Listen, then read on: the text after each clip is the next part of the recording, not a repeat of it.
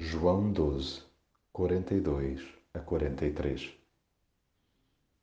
Mesmo entre os chefes dos judeus, muitos acreditaram em Jesus. Mas por causa dos fariseus, não o declaravam publicamente para não serem expulsos da casa de oração. É que eles apreciavam mais a aprovação dos homens do que a de Deus. Nem todas as pessoas que rejeitam Jesus o fazem ostensivamente.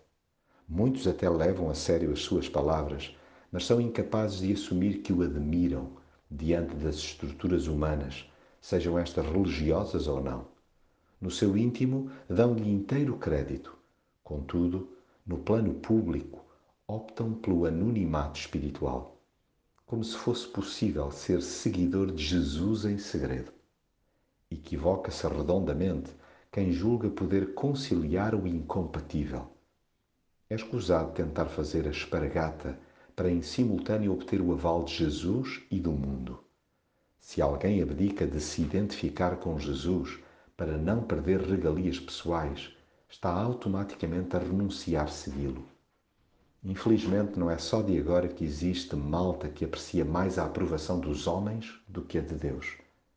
Não basta saber que Jesus está carregado de razão, compaixão e perdão impõe-se declará-lo diariamente com a voz e a vida.